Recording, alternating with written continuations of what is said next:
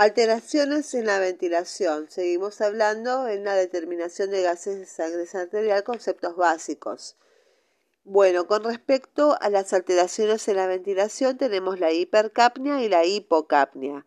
Además de su papel clave en la regulación de la ventilación, los importantes efectos del dióxido de carbono tienen relación con modificaciones del flujo sanguíneo cerebral, el pH y el tono adrenérgico, la hipercapnia dilata los vasos cerebrales y la hipocapnia los contrae, un punto de particular importancia para los pacientes con presión intracraneal aumentada. El aumento agudo del dióxido de carbono deprime la conciencia, probablemente como un resultado combinado de la acidosis intraneuronal el excesivo flujo sanguíneo cerebral y el aumento de la presión intracraneal. Una hipercapnia de desarrollo lento es mejor tolerada presumiblemente porque el efecto buffer tiene más tiempo de producirse. La estimulación adrenérgica que acompaña la hipercapnia aguda hace subir el volumen minuto y aumenta la resistencia vascular periférica. En niveles extremos de hipercapnia pueden observarse espasmos musculares, asterixis y convulsiones y en pacientes que se han hecho susceptibles por trastornos electrolíticos o neurológicos.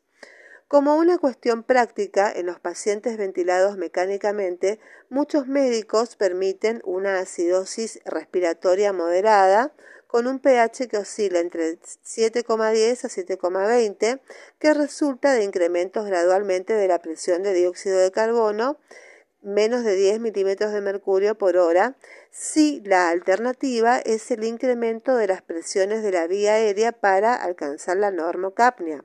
La práctica de la hipercapnia permisiva, entre comillas, se ha tornado ampliamente aceptada.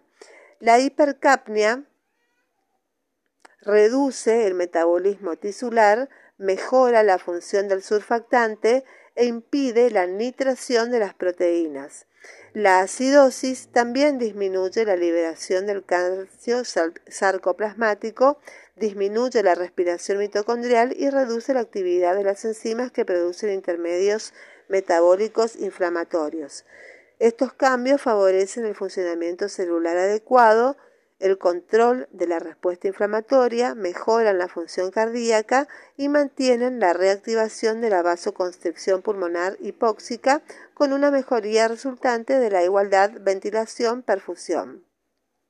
Con respecto a la hipocapnia, los principales efectos de la hipocapnia aguda son la alcalosis y la disminución de la perfusión cerebral.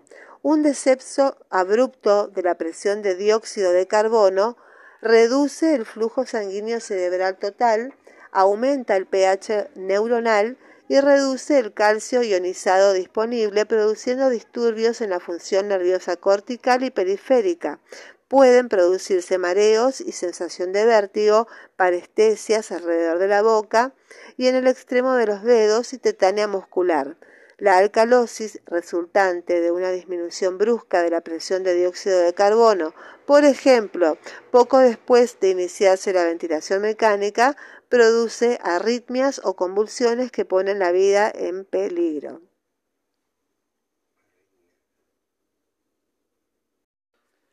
Ahora vamos a hablar de la evaluación de la concentración del ion hidrógeno. Con respecto a la generación y excreción del ion hidrógeno, los iones de hidrógeno libre están presentes en los líquidos corporales en concentraciones extremadamente bajas. Sin embargo, los iones hidrógeno son pequeños y altamente reactivos, lo que les permite unirse más fuertemente que el sodio o el potasio a las moléculas cargadas negativamente. Como resultado, la concentración de hidrógeno es crítica para la activación de las enzimas celulares. En condiciones normales, la concentración de hidrógeno se desvía poco de su valor normal, que es de 40 nanomoles eh, nanoequivalentes por litro. Los buffers corporales desempeñan un papel importante en este proceso regulatorio, ya que son capaces de captar o liberar iones de hidrógeno para impedir grandes variaciones en la concentración de iones hidroxilos y para mantener el ion hidrógeno en sus límites fisiológicos, las tasas de generación y eliminación deben ser iguales. El ion hidroxilo se genera, eh, eh, el ion hidrógeno se genera por dos mecanismos. El primero por hidratación de dióxido de carbono para formar ácido volátil, entre comillas, de acuerdo con la reacción de la fórmula de dióxido de carbono más H2O es igual a bicarbonato que se descompone en un ion hidrógeno y un ion de bicarbonato. Y segundo, por la producción de ácidos fijos, principalmente sulfatos y fosfatos como productos intermedios y químicos del metabolismo. Bueno, aquí los riñones y los pulmones desempeñan un papel importante en el mantenimiento del equilibrio ácido-base porque pueden ajustar la tasa de excreción ácida para satisfacer las necesidades homeostáticas. Cada día aproximadamente 15.000 minimoles de dióxido de carbono se producen por metabolismo endógeno y se excretan posteriormente por los pulmones. En forma similar, una dieta normal genera de 50 a 100 mil equivalentes de hidroxilos por eh, eh, iones hidrógeno por día, derivados principalmente del metabolismo de los aminoácidos que contienen sulfuro y la consecuente generación de ácido sulfúrico. Estos iones de hidrógeno inicialmente son amortiguados por el bicarbonato y los buffers celulares y óseos para minimizar el descenso del pH extracelular. El equilibrio ácido-base se restablece luego por la excreción urinaria de eh, ion hidrógeno que regenera el, em, el carbonato perdido en la reacción original de amortiguación. Si aumenta la concentración de iones hidrógeno, independientemente de cuál sea la causa, puede reducirse hacia los valores normales mediante una disminución de la presión de dióxido de carbono y o una elevación en la concentración plasmática del carbonato. Inversamente, la ventilación alveolar y la secreción de iones hidrógeno disminuye cuando la concentración se reduce. El incremento resultante de la presión de dióxido de carbono y el descenso de la concentración plasmática del carbonato aumenta la concentración de iones hidrógeno hacia el rango normal.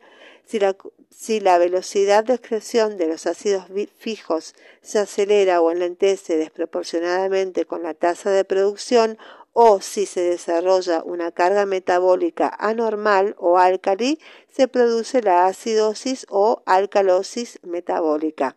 Y en la práctica clínica, la concentración de iones de hidrógeno libre está expresada por el valor de pH que es igual al menos logaritmo de la concentración de hidrógenos. Exceso de base.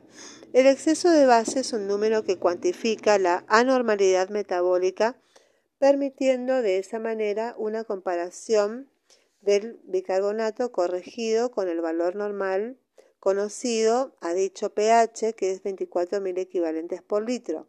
Como una regla práctica grosera, el exceso de base en mil equivalentes por litro puede calcularse a partir de los valores observados de bicarbonato y de pH. Un exceso de base negativo significa que los depósitos de el ion bicarbonato están depresionados. Sin embargo, el exceso de base no indica si la retención o depresión de bicarbonato es patológica o compensatoria de trastornos respiratorios prolongados y esta consideración debe realizarse analizando la situación clínica y de la misma manera nos indica la necesidad de administración de bicarbonato. El cálculo de exceso de base es especialmente útil cuando el bicarbonato observado es prácticamente normal, que es de 24 más menos 3 eh, mil equivalentes por litro, y probablemente el cálculo del exceso de base no proporciona información importante con desviaciones más extremas de bicarbonato.